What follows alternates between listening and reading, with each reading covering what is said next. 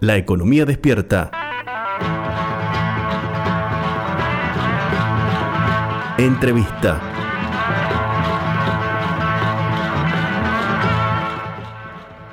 El próximo entrevistado en esta mañana de sábado, la FM al toque, Juan Monserrat, secretario general de la UPC. Juan, eh, muy buenos días. Javier Vicen los saluda. Gracias por atendernos. Bien, buen día. Eh, la primera pregunta es del orden nacional. ¿Cómo está viendo lo que está aconteciendo en estos cambios de gabinete que ha realizado el presidente Alberto Fernández en la última semana con la asunción de Massa como ministro de Economía? Bueno, es muy, muy temprano para saber exactamente cuál es el efecto que, estas decisiones eh, generan en el conjunto de la economía. Esperemos que esto funcione, por lo menos los primeros los primeros días de anuncio han mejorado notablemente, ha bajado el dólar, mejoraron las, acciones y los títulos argentinos, los títulos de la deuda pública en pesos y en dólares, o sea que bueno, me parece que por lo menos un alivio temporario, a la espera obviamente que la semana que viene con los anuncios definitivos sepamos a ciencia cierta de qué, en qué consiste el plan económico. Pero por de pronto siempre en una situación de tanto estrés económico, de tanta volatilidad en los precios, de tanto aumento de los precios en la canasta familiar y de tanta conflictividad social, bueno, toda decisión que tome el Ejecutivo siempre es bienvenida, en tanto y en cuanto puede generar alguna expectativa favorable a todos los actores económicos, particularmente aquellos que tenemos responsabilidades para con el salario y para con los ingresos fijos de nuestros representados. Usted menciona las expectativas para con el salario. Eh, cuáles serían las decisiones acertadas desde el punto de vista del bolsillo de los trabajadores en este momento, como usted mencionaba, de una crisis económica que golpea a los ingresos. Y particularmente que se continúe con la idea de que los salarios tienen que ganar la inflación. Si nosotros tenemos esa idea de que los salarios le ganan la inflación y que los compañeros que más ingresos más bajos tienen en la escala salarial puedan acceder a la canasta básica, digamos, ya de por sí eso sería un gran alivio. Si nosotros antes de saber el indicador de precio de julio, que va a ser bastante alto, va a estar entre 7 y 8 puntos, ya estamos con una canasta básica de casi 105 mil pesos, o sea que si aplicamos 7, 8 puntos, vamos a necesitar una canasta básica para el mes de agosto de 112 mil pesos. Todos aquellos montos que se aproximen a ese número indicaría que un trabajador que vive de su trabajo y que ingresa su dinero a partir del esfuerzo que pone en la venta de la fuerza de trabajo, debería por lo menos contener ese importe para poder cubrir los productos de canasta básica que necesita, más el pago de los servicios. ¿no? eso implicaría la necesidad de la reapertura de paritarias en, el mes de agosto. Nosotros tenemos aperturas paritarias porque no negociamos todo el año, o sea... Usted cuando dice nosotros, es los docentes de Córdoba. Sí, todos los trabajadores estatales de Córdoba discutimos por semestre, así que bueno, el primer semestre lo discutimos en torno al 30%, falta el segundo semestre más el mes de julio, y bueno, pretendemos que en, ese, en esta apertura de ahora, en la cual se abre una discusión, o sea, no actúa unilateralmente el Ejecutivo, podamos poner en tensión y particularmente en la atención del gobierno provincial de la necesidad de hacer un incremento muy significativo. Sí, eh, bueno, eh, Laura Martínez le saluda, Juan. Gracias por, por atendernos. Este, muy bien. Eh, el, bueno, se habla ahora de, de, un, de, una nueva etapa de negociación. Usted eh, dice que bueno que ahora hay una, una nueva etapa de negociación. algunos pronósticos indican que la inflación va a rondar el 80%, ¿no? Y, y bueno, este, para alcanzar un 80% deberíamos estar hablando de un tal vez un, un, 50% para no perder contra, contra la inflación. ¿Cómo, ¿Cómo ve el escenario de negociación con el gobierno? ¿Lo ve posible, digamos, a que, a, que se alcance eso? O, evidentemente los trabajadores van a entrar en, tensión con el gobierno a causa de que no se llegue a un acuerdo? Mire, eh, lo más probable es que no lleguemos a un acuerdo, lo más probable es que haya una negociación en la cual el gobierno tenga que dar lo más que puede y nosotros... Eh, y llegar al, monto que más podamos también. Esto es, esto es matemática pura. Eh, sobre el segundo semestre, eh, en el primer semestre lo que ha ocurrido es que la, los indicadores de ingreso de, de fondos nacionales y provinciales al Estado cordobés han sido muy significativos, han estado por arriba del 60, 70% de los ingresos comparado con los meses iguales al año pasado, con lo cual, mirado desde la perspectiva del ingreso del Estado provincial, no deberíamos tener ningún tipo de problema. Bueno, evidentemente que el Estado provincial no solamente gasta en salarios, ¿no? gasta en rutas, gasta, bueno, está permanentemente en campaña electoral el oficialismo, con lo cual está haciendo un despliegue de gasto de obra pública muy, muy significativo y asistencia a distintos sectores, porque nadie va a dudar que el año que viene hay elecciones y el gobierno quiere exhibir su mejor perfil de asistencia a todos los sectores sociales, ¿no? Y particularmente a los intendentes y jefes comunales en los cuales pretende asistir y congraciar con fondos públicos. Entonces, bueno, ahí hay una variable que hay que tener en cuenta, que es nuestra variable. Nuestra variable es el salario de los trabajadores, los servicios que nosotros brindamos en educación, salud, seguridad, y también el malestar que hay, digamos. Los salarios están muy caídos, este, lo, particularmente el tema jubilatorio, el tema de los jubilados y jubilados de la Caja de Córdoba es escandaloso la pérdida de poder adquisitivo de los salarios y de los bajos salarios que se perciben después de la sanción de la ley 10.694. Córdoba tiene la peor jubilación docente del país y evidentemente esto se nota en nuestros reclamos. Así que bueno, la negociación no va a ser fácil, es compleja, este, esperamos llegar a buen puerto y a un buen entendimiento, cosa de que nosotros tengamos la certeza de que el gobierno está haciendo el mayor esfuerzo y nosotros tengamos la certeza de que estamos aproximándonos a un salario que contenga las demandas este, de la adquisición de servicios y bienes que hacen falta para mantener una condición de dignidad del trabajador público de Córdoba. En síntesis, eh, Juan Montserrat, ¿eso quiere decir no perder con la inflación este año? Siempre, eh, la idea es no perder contra la inflación. Ahora, resulta ser de que como la inflación es, es un promedio de precios y dentro de ese promedio de precios lo que más aumenta en los alimentos, evidentemente que tendríamos que tener no solamente una mirada puesta en, el, en, el, en la composición porcentual del costo de vida, que es un promedio de los precios que este, uno, uno, uno accede, uno este, está permanentemente comprando, sino que tiene que tener una, una, una atención principal al tema de alimentos, que siempre es mucho mayor el promedio de precios de alimentos que del resto de los precios de la economía.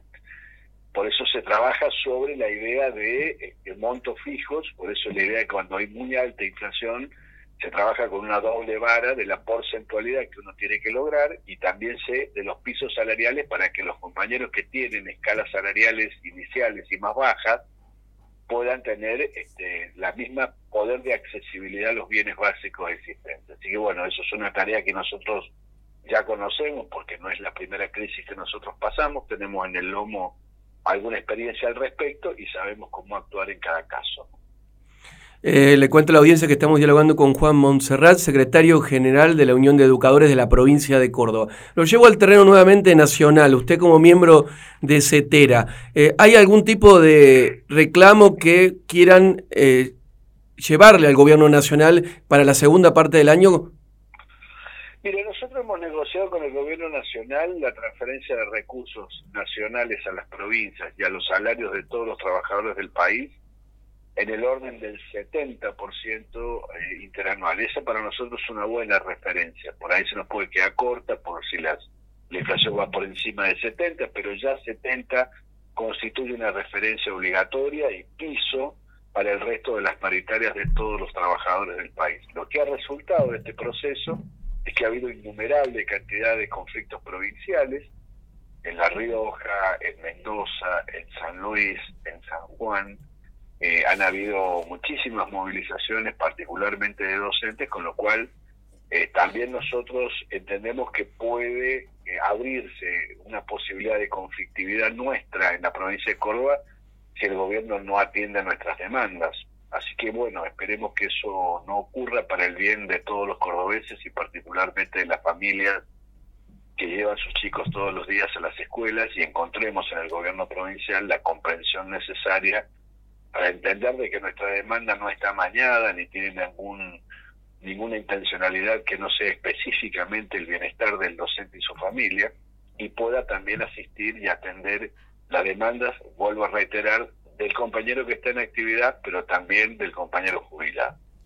Sí, eh, Juan, lo llevo al terreno de la CGT Córdoba. Este, ayer eh, eh, leíamos noticias ¿no? que, realmente, no, sé, llamaron mucho la atención de la intervención, digamos, de la, de la CGT de Regional Córdoba por parte de la CGT Nacional.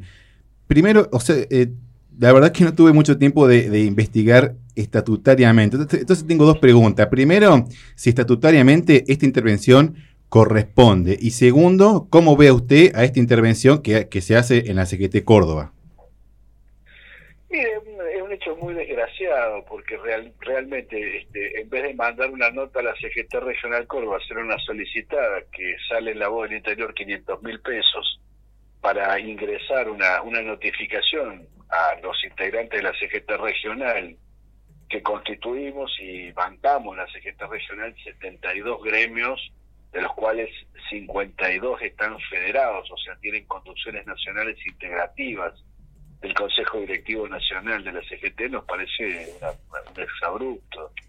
Es como si yo tuviera que mandar una nota como CGT Nacional y en vez de, ingresarla por mesa de entrada y dirigida a los 72 compañeras y compañeros de organizaciones sindicales que participamos de la CGT Regional Córdoba, nos enteramos por el diario este, y a través de una solicitada costosísima de lo que ha resuelto el Consejo Directivo Nacional. Me da la impresión también que el Consejo Directivo Nacional tiene que ocuparse de otras cosas, no de la CGT Regional Córdoba que está bien organizada, está activa, tiene reuniones periódicas, tiene balances, tiene cuenta bancaria, este, tiene un edificio propio y tiene reuniones eh, permanentes y continuas para poder resolver el problema de los trabajadores de todos los niveles y modalidades del ámbito provincial.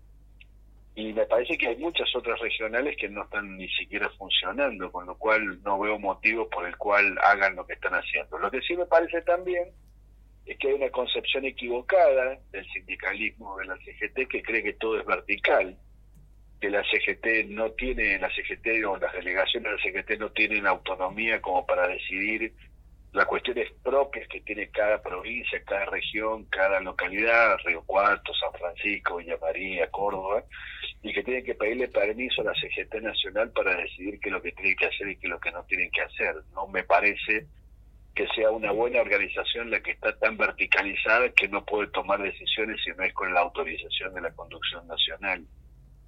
¿Qué evaluación hace, sí Juan, eh, no, lo interrumpo, ¿qué evaluación hace usted del rol de la CGT Nacional en estos momentos? Más allá de esta intervención que hacen de la, de la delegación eh, Córdoba.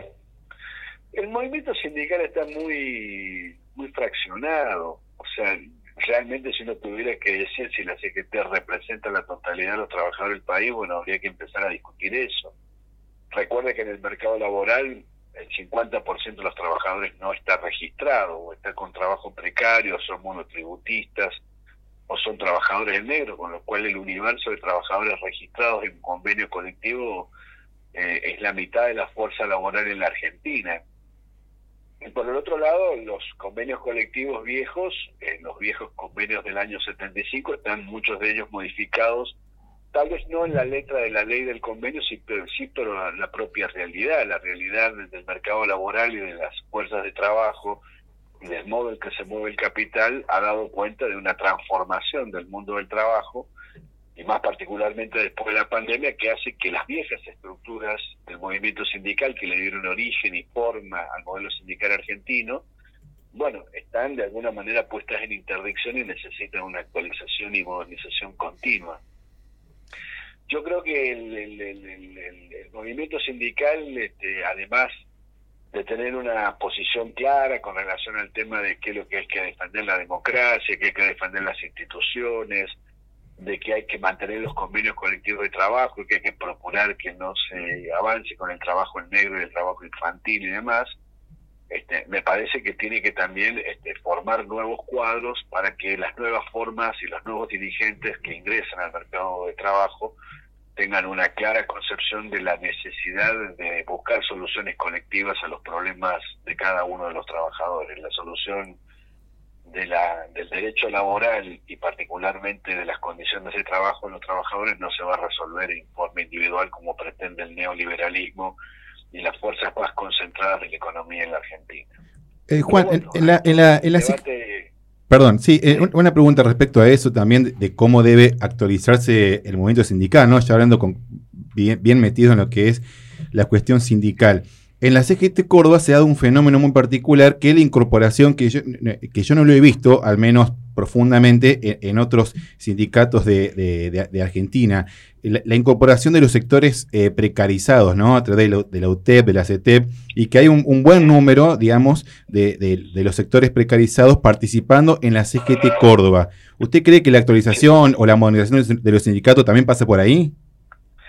Naturalmente sí, claro. Nosotros tuvimos una fuerte discusión al interior de la CGT y fuimos la primera CGT en todo el país que incorporamos el trabajo de la economía popular, o sea, los trabajadores de la economía popular a la conducción de la CGT regional, creando la Secretaría de la Economía Popular.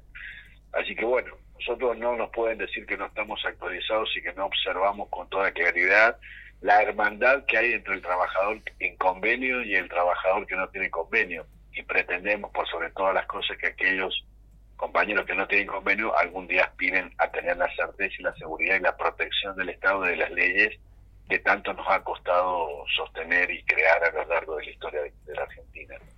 Usted, Juan, en 2019 apoyó al Frente de Todos en, en la campaña electoral. ¿Qué evaluación hace con lo que ha transcurrido hasta el momento? Tener dos lecturas, una, una que nos va bien y otra que nos va muy mal. Yo creo que, bueno, este, evidentemente cuando uno pone al descubierto de que hay factores de poder que no coadyuvan al bienestar general y a la distribución de los bienes del esfuerzo de todos los argentinos, bueno, siempre hay sectores que no comparten esta mirada, ¿no? Normalmente en la Argentina hay una, hay una doble vía desde tiempos inmemoriales entre aquellos que pensamos que la Argentina tiene que ser industrial, tiene que generar trabajo, que el Estado tiene que ser un regulador de la vida de los argentinos y un protector de la infancia, la juventud de nuestros, de nuestros ancianos, este, que tiene que haber un, un, mecanismo de distribución de bienes y servicios para que todos más o menos podamos vivir con dignidad. Y por el otro lado está la mirada de que cada uno se salve individualmente y que el esfuerzo de cada uno este, es el, que predetermina la vida de los argentinos. Bueno, esas dos miradas conviven en tensión continua, a veces avanzamos nosotros y a veces avanza la otra mirada. Eh, de, nosotros no estamos en el poder por casualidad, estamos después de un proceso electoral y eso lo hemos logrado no solamente por la habilidades nuestras, sino también por los desaguisados del gobierno anterior que volvió al Fondo Monetario. En el medio ha habido una pandemia, ha habido una guerra, ha habido una negociación con el Fondo Monetario y con los acreedores privados de la Argentina que, bueno, ha traído mucha atención. Pero también es cierto que en este último tiempo el, el aparato productivo de la Argentina se entrado a recuperar y eso también le puede molestar a los factores de poder. Si una fuerza que viene con, con tanta con tanta de, con tanta situación desafortunada puede reconstruir este, la, industria nacional, la capacidad de importar, este, la, la de generación de divisas, la de exportar granos, la de generar puestos de trabajo, la de poner un tercer turno en las automotrices, en el en, el ser un factor también de, atención a todo lo que es las industrias del conocimiento y demás. Yo veo que la Argentina se puede mirar por el lado de que no nos alcanzan los salarios, pero también hay sectores que están ganando mucho dinero y que fugan, y que fugan muchas de las utilidades de sus empresas, con lo cual ese dinero del capital debería estar reintegrado a la economía y poder producir mejores condiciones para el resto de los argentinos. Y también creo que esos sectores ven con preocupación de que nosotros podamos ganar las elecciones, a pesar de que hoy no aparece como algo posible y tenemos una fuerte embestida para que aparezcamos como que somos absolutamente inviables. Esto no es así, la macroeconomía no lo indica, lo que sí indica es que hay una fuerte embestida para con los precios de la canasta básica que no tiene ningún tipo de explicación. Ningún tipo de explicación determina de que el acero haya aumentado el 200%, que el cemento haya aumentado más del 100%, de que se estén guardando el gasoil para que haya conflictos en las rutas, de que no, no haya despacho de, de material pesado, digamos, me parece que hay también ese tipo de cosas, entre, entre las cosas más emblemáticas que los medicamentos que tenemos que consumir todos los argentinos y que pagan las obras sociales y distribuyen en forma gratuita el PAMI, haya aumentado 200% también, resulta eh, sumamente eh, revelador de que ahí no hay solamente un problema de precios, sino que también hay un posicionamiento de sectores de poder para con el malestar que genera que hay una fuerza política que ponga en interdicción las ganancias de los poderosos. ¿Usted no cree que, no cree que, que, también tenga quizá algo de influencia en lo que está aconteciendo, las diferencias entre Alberto Fernández y la vicepresidenta Cristina Fernández? Sí, se gobierna por coaliciones así que se gobierna por coaliciones en la Argentina y en el mundo.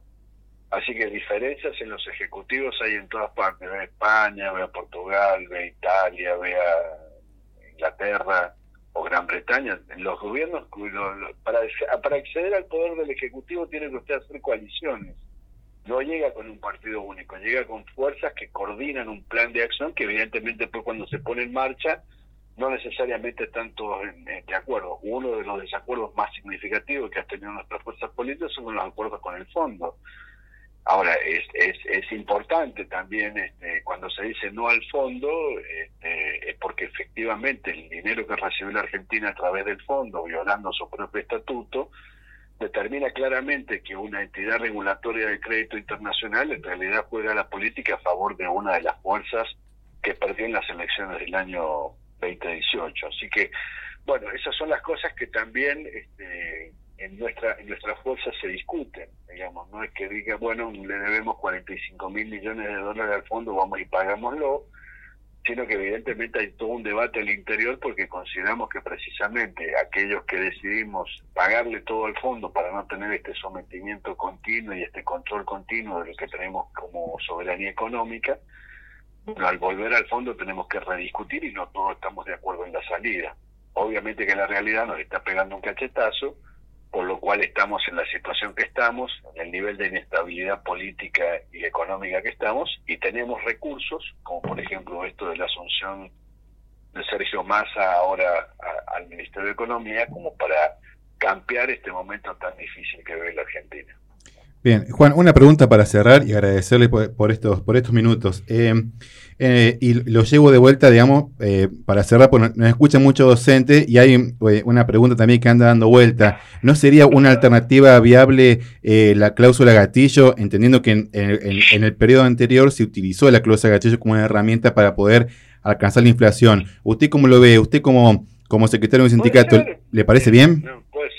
Sí, me parece bien, siempre y cuando partamos de un piso salarial que alcance, digamos. Uno puede aplicar la cláusula de gatillo si ha llegado a un estándar de ingresos mínimos que tenga que ver con la canasta familiar, que eso es lo que no está pasando ahora.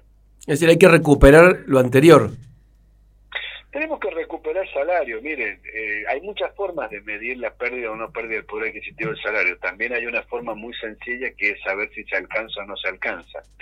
Y en este momento, con el aumento de los alimentos, ha generado un descalabro de los precios relativos en Argentina, que evidentemente este, cualquier tipo de medición o de formas de abordaje de actualización de precios ha quedado totalmente desactualizado por esta medida tan absurda y hasta te podría decir irresponsable de los formadores de precios que han alterado eh, todo toda la relación de precios de la economía. La economía este, no tiene precio, no tiene precios el alquiler, no hay, no hay proporción entre los precios de los alimentos, el precio del alquiler, el precio de los servicios con el salario. El salario es el precio más bajo de la economía. Si hay algo que está barato en la economía argentina es el salario. Entonces, bueno, eh, precisamente como el salario no puede este, comprar los bienes básicos, se producen este tipo de tensiones. Pero por el otro lado, si uno ve la macroeconomía, si uno sale el domingo o, pasea por las sierras y demás, ve que hay un sector de la población que le, que le va muy bien.